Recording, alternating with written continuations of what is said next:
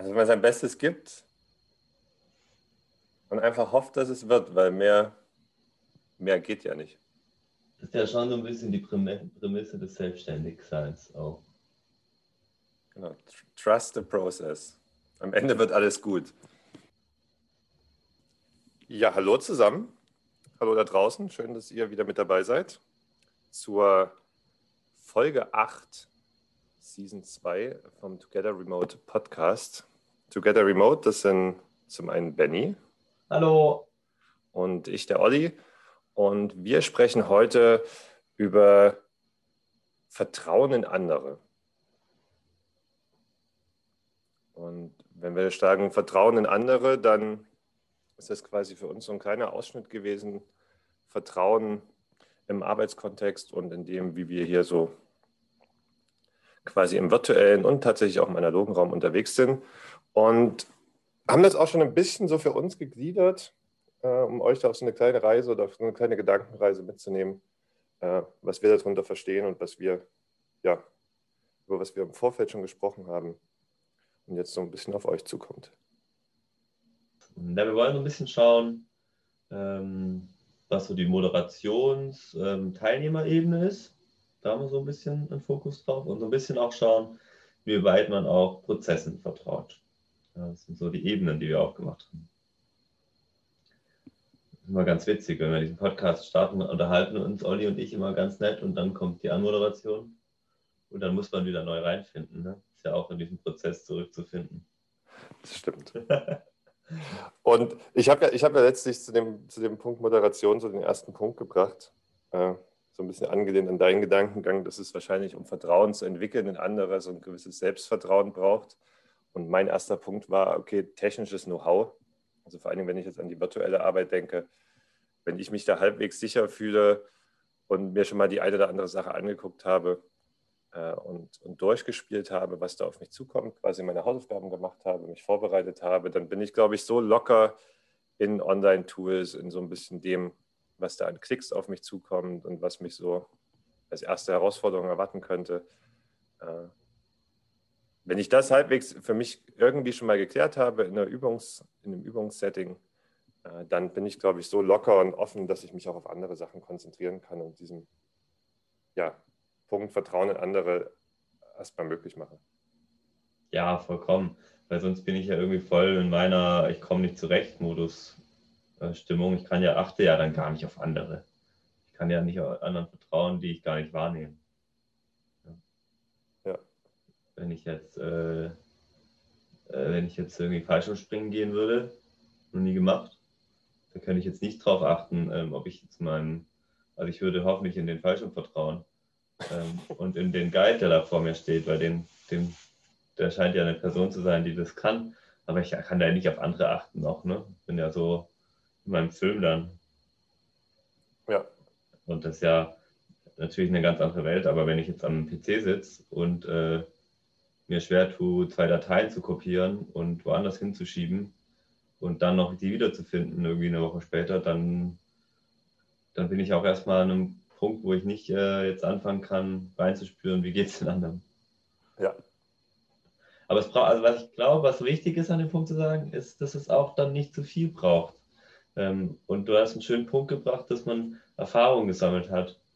Weil ich erlebe häufig, dass wenn man Vertrauen noch nicht hat, dass man dann eben versucht, das aufzubauen und eben auch viel durch Lesen und Anlesen. Und ich glaube, das ist eine Ebene, die für viele funktionieren kann. Für mich funktioniert das leider nicht. Also ich kann zwei Bücher lesen, ich habe immer noch kein Vertrauen darin, dass ich das dann hinkriege. Ich kann äh, einmal nach einem Einkapitelbuch lesen, vielleicht bei jemandem zugeschaut haben, der das macht. Ja. Da habe ich viel größeres Vertrauen danach, dass ich das auch hinkriege, als wenn ich selber zwei Bücher gelesen habe. Also ja, wahrscheinlich. Schon, ja dieses also machen, ausprobieren, lesen und Leuten zuschauen, die es tatsächlich auch gut machen, äh, hilft ja wahrscheinlich am meisten. Ja, und auch zu sehen, dass es vielleicht kein Hexenwerk ist. Ja. Kochen alle nur mit Wasser. Ja. Beziehungsweise, wenn es einfach aussieht, gehört vielleicht dann doch mehr dazu. Das ist natürlich auch eine Erkenntnis, die man recht schnell macht. Aber das haben jetzt unsere Zuhörer, soll ja eine vertrauend aufbauende Folge sein. Also es könnte ja alles. Ne? Ja. Und ja, ein, ein Gedankengang, den ich ja hatte, also eh, es kann eh immer jemand besser. Ja, also immer. Wollte für mich gar nicht den Anspruch haben, äh, da perfekt zu sein und alles wissen zu können. Also es wird Personen geben, sowieso Generationen geben, die mit technischen Raffinessen und Herausforderungen so viel schneller und intuitiver umgehen, als ich das vielleicht jemals mache. Genauso wie es immer jemanden gibt, der die Flipcharts cooler malt, als ich das machen würde.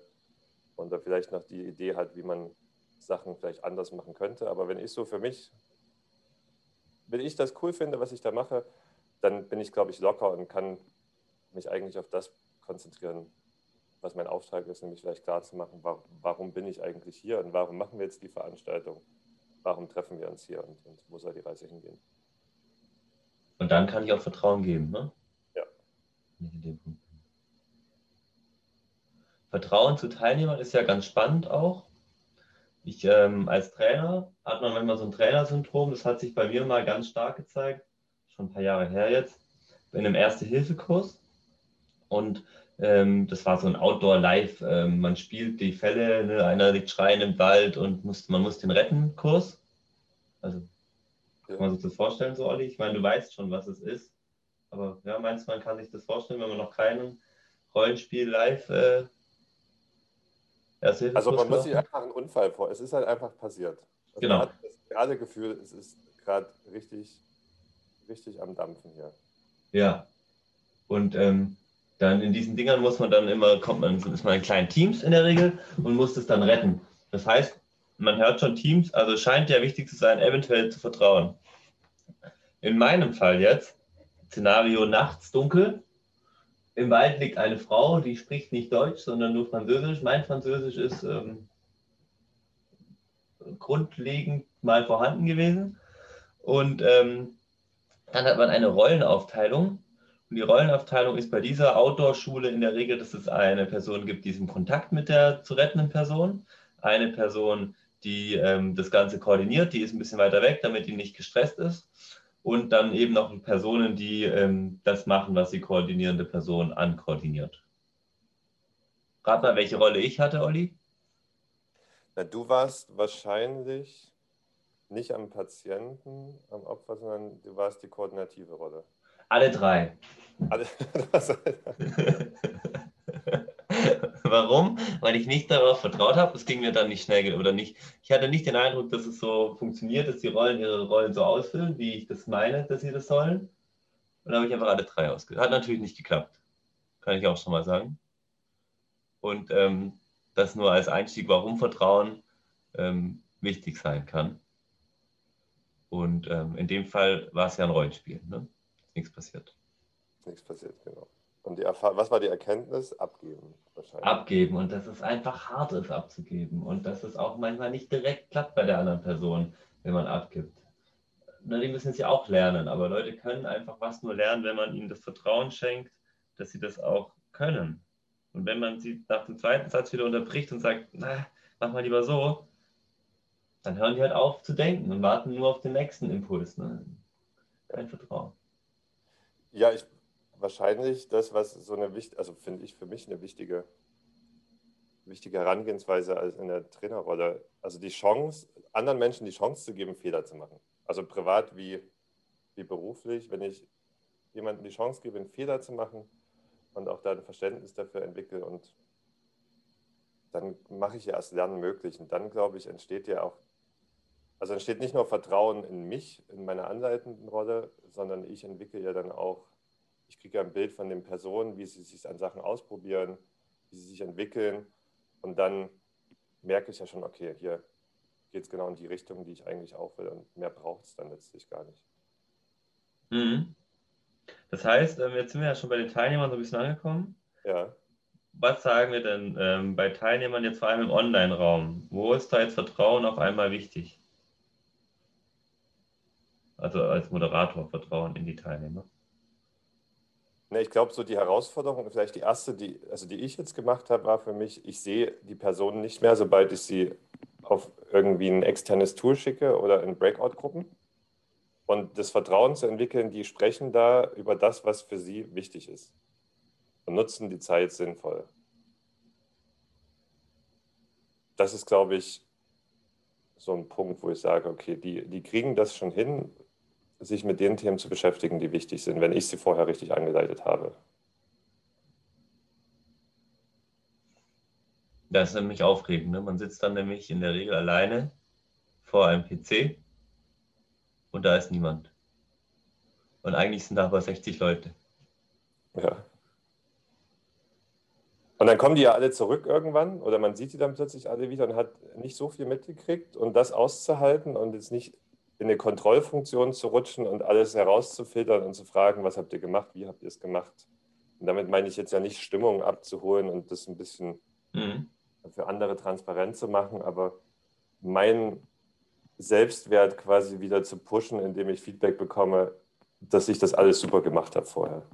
Ich glaube, so ein Vertrauen zu entwickeln, dass das eh dann super läuft, wenn die das machen, ich glaube, das ist schon eine Herausforderung, die man ja vielleicht auch lernen, also ich lernen musste. Ja, obwohl man, obwohl wir ja irgendwie auch aus einer Vorteilshaltung und Erlebnispädagogik kommen, wo ja an sich schon viele dieser Prozesse schon laufen. Hm. Mit dem Unterschied, dass man dann doch am Ende vom Tag, wenn man ganz ehrlich ist, immer irgendwo an der Tür steht, immer irgendwie so ein Ohr dann doch noch dabei hat, doch noch mit einem Auge ein bisschen drauf ist, baut die Gruppe gerade Floß so, wie ich das mir denke oder nicht. Man ist dann doch immer noch dabei. Ne? Obwohl man Raum gibt, bleibt man dabei. Und das geht im Online-Raum manchmal schwieriger mit den Breakout-Gruppen. Genau, weil man sie ja nicht mehr sieht. Also ich kann tatsächlich, würde ja. ich sogar behaupten, ich kann gut loslassen und setze mich gerne einfach an den Rand und höre nicht, was passiert und frage dann an der richtigen Stelle für so einen Reflexionsprozess.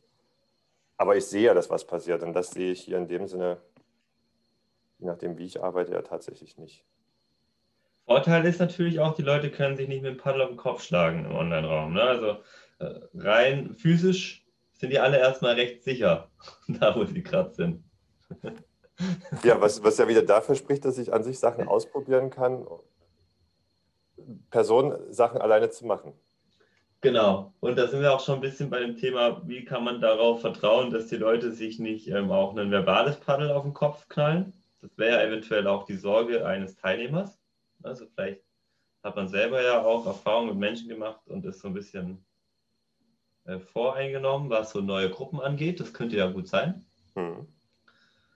Und Olli und ich haben da vorhin so ein bisschen für uns drüber analysiert. Ähm, Beispiel war im Ollis Fall, Olli, wenn du Windsurfen gehen würdest, ne? Das wäre das Beispiel. Ja. Und da wäre dann der Trainer. Der würde sagen, der Wind passt so, du kannst rausgehen zum Surfen. Und neben dir ist noch ein Teilnehmer, der sagt, na, ich glaube nicht, dass es passt. Wem würde man denn erstmal vertrauen, Olli? Mit wem würdest du vertrauen in dem Moment?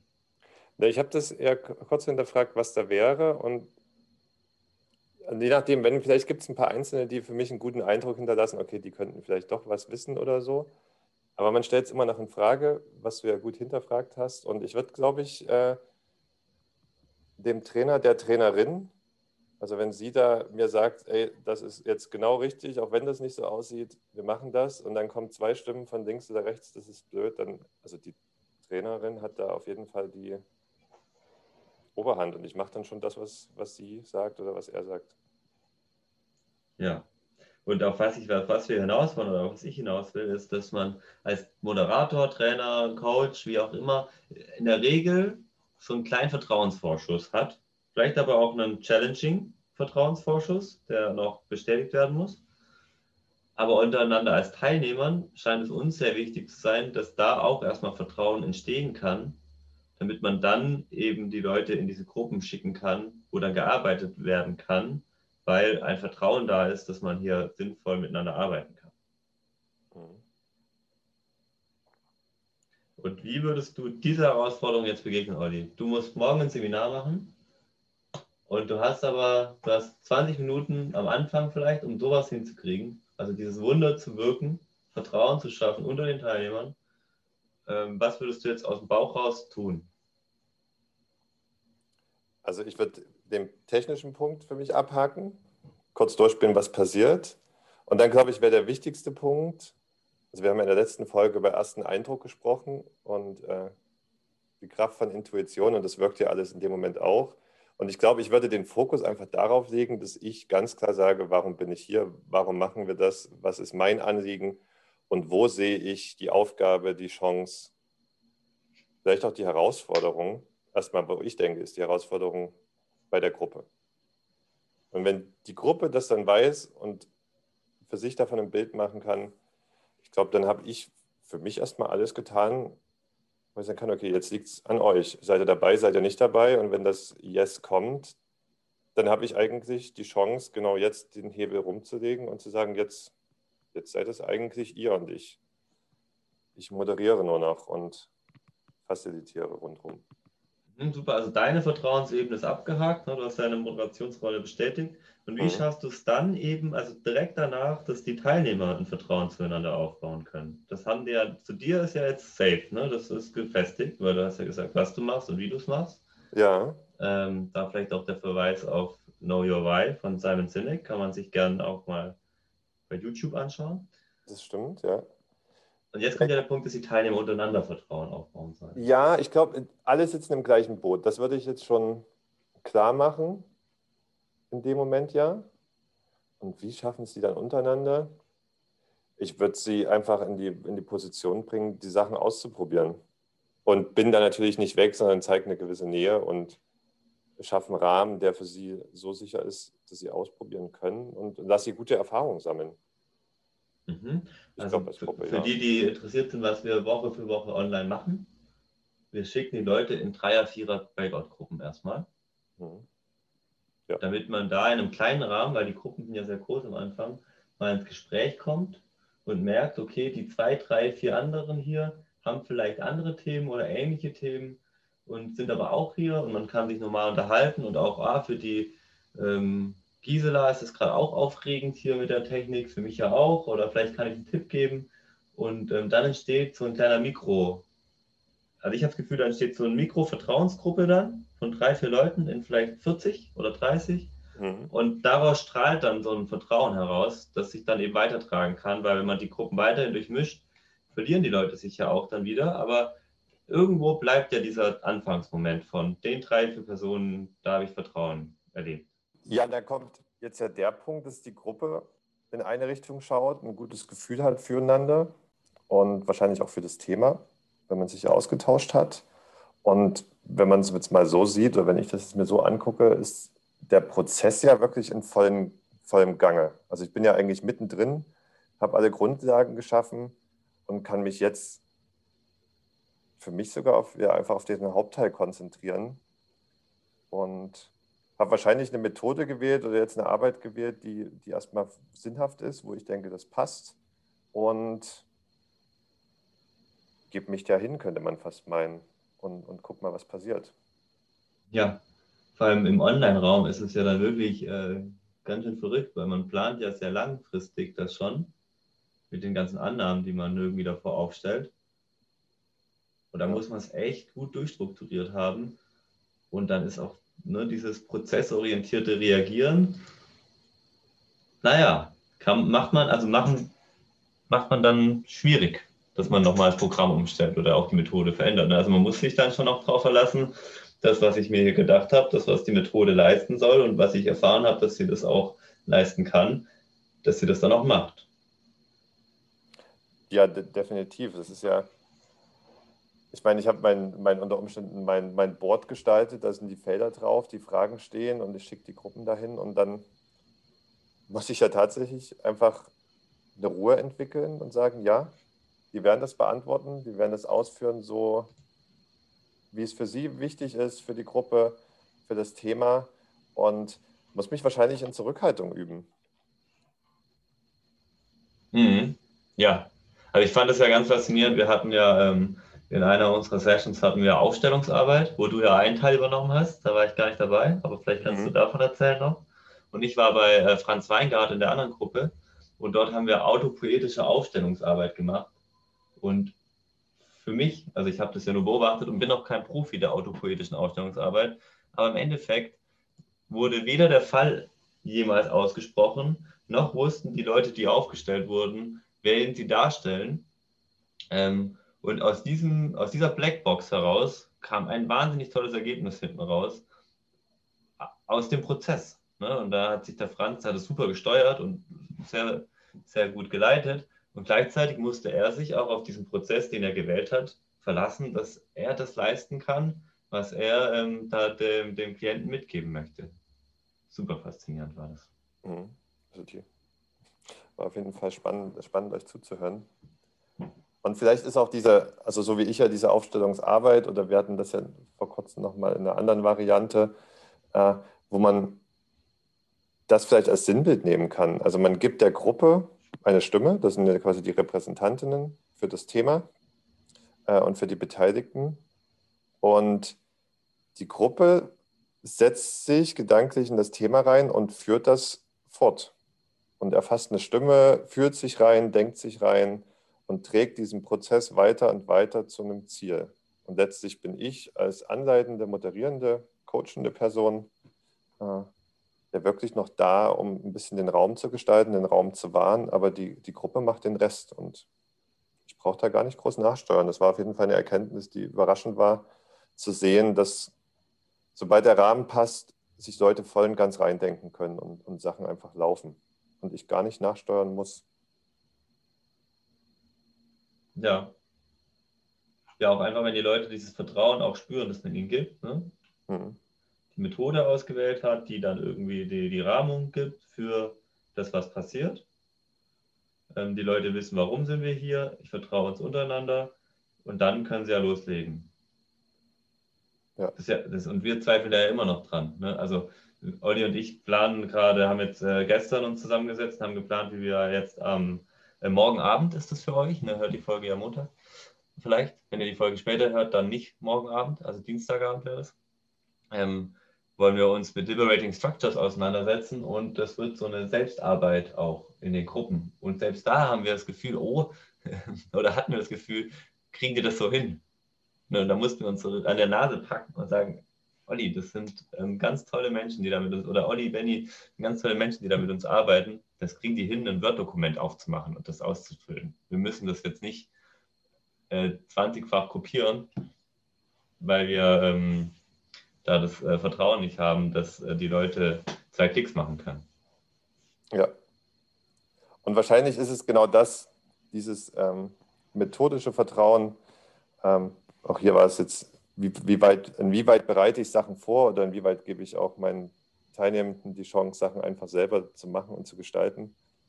Äh, das, was wir jetzt im Vorgespräch hatten, die, die Umstellung, okay, wir arbeiten jetzt virtuell, nicht in Präsenz, und in Präsenz kann sich vielleicht noch der eine oder andere gut erinnern, dass man so unsicher war, wenn man Methoden das erste Mal gemacht hat, ausprobiert hat. Äh, wird das, wird das nicht? Man geht hin, fragt nochmal nach, weicht unter Umständen Regeln auf oder Rahmenbedingungen, gibt nochmal extra Zeit, macht dies und das. Und dann irgendwann kommt zu so der Punkt, ja, das passt und man setzt sich ein Stück zurück und lässt die machen. Und jetzt im virtuellen erlebt man nochmal wie so eine kleine neue Welle von Unerfahrenheit und Unsicherheit und vielleicht da auch zu schauen, okay, eigentlich geht es genauso gut. Man bereitet sich vor und, und lässt die Gruppe machen. Das war zumindest das, was ich so für mich jetzt rausgezogen habe, wo ich sage, ja, das ist gar nicht so anders und Mut abzugeben und das, lass die Gruppe mal machen. Ich weiß nicht, wie du es erlebst für mhm. dich. Ich erlebe äh, das vor allem in unseren technischen Coachings, die wir ja auch machen, ähm, wo eben auch diese Frage, wie ist das jetzt online, wie mache ich das, ganz oft, das, da rate ich am Ende immer, ihr könnt das doch super gut offline. Besinnt euch darauf, was ihr gut macht im Offline ähm, und macht es auch. Und häufig ist es da eben dann, dann in dem Fall häufig dann diese Technik, die die Unsicherheit bringt. Und das zieht sich dann durch. Das ist ja wie so ein, äh, ja, das breitet sich ja in einem aus und dann überträgt sich das ja auf andere Ebenen auch und dann wird man auf einmal unsicher in der Teilnehmerkommunikation, auf einmal wird man unsicher in der Methodenauswahl. Und gerade, also aktuell erlebe ich, dass dieser Ursprung häufig aus der technischen Frage herauskommt. Und aus der Ungewissheit. Also klappt das so online, weil da der Erfahrungswert einfach nicht da ist. Also wenn du nicht gesehen hast, wie Olli mit dem Systembrett aufstellt online und du hast es selber noch nie online ausprobiert, dann fehlt dir wieder der Referenzwert. Also für mich aus der Theorie vorne raus, ähm, ich könnte zwar ein Buch dazu lesen, das Weiß nicht, gibt es das Buch schon? Online aufstellen? Weiß ich gar nicht. Also es gibt auf jeden Fall Infos dazu. Okay. Ansonsten bald das Buch von Oliver Redinius online aufstellen. Ähm, Vertrauen macht stark. Zukunft. Für die Zukunft.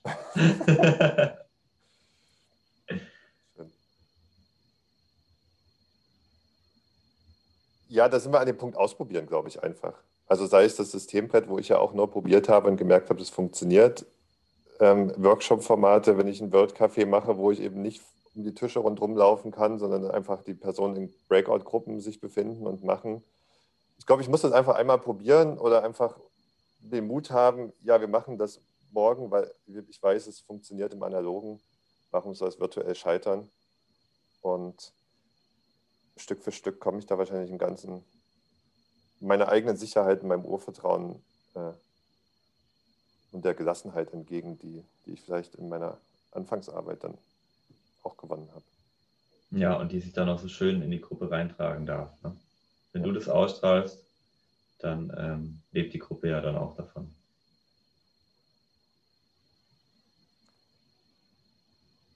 Ja, Vertrauen, dass es gut wird wenn ich mich damit auseinandersetze und halt ausprobiere. Und ausprobieren für sich selbst geht natürlich. Man kann das in den Lernsessions machen, die du beschrieben hast, die wir anbieten. Alle zwei Wochen dienstags aktuell. Dazu findet ihr äh, die Infos auf unserer Webseite together-remote.com und noch dazu weitere Infos, äh, was wir machen, wie wir Sachen machen, wer Interesse hat, sich mit uns auseinanderzusetzen und ein Thema hat, wo wir gerne mal drauf schauen wollen ist er herzlich eingeladen, uns zu kontaktieren oder hier in zwei Wochen wieder mit dem neuen Podcast uns zu lauschen. Danke fürs Zuhören, würde ich sagen. Ja, vielen Dank. Danke fürs Vertrauen, dass das 20 Minuten hoffentlich ein, da vertraue ich jetzt auf den Prozess, einigermaßen sinnvoll, sinnvoller Inhalt war. Oh. Wir schauen mal. Wir freuen uns auf Feedback. Genau, schreibt uns. Äh, schreibt uns. Bis zum nächsten Mal. Tschüss. Ciao.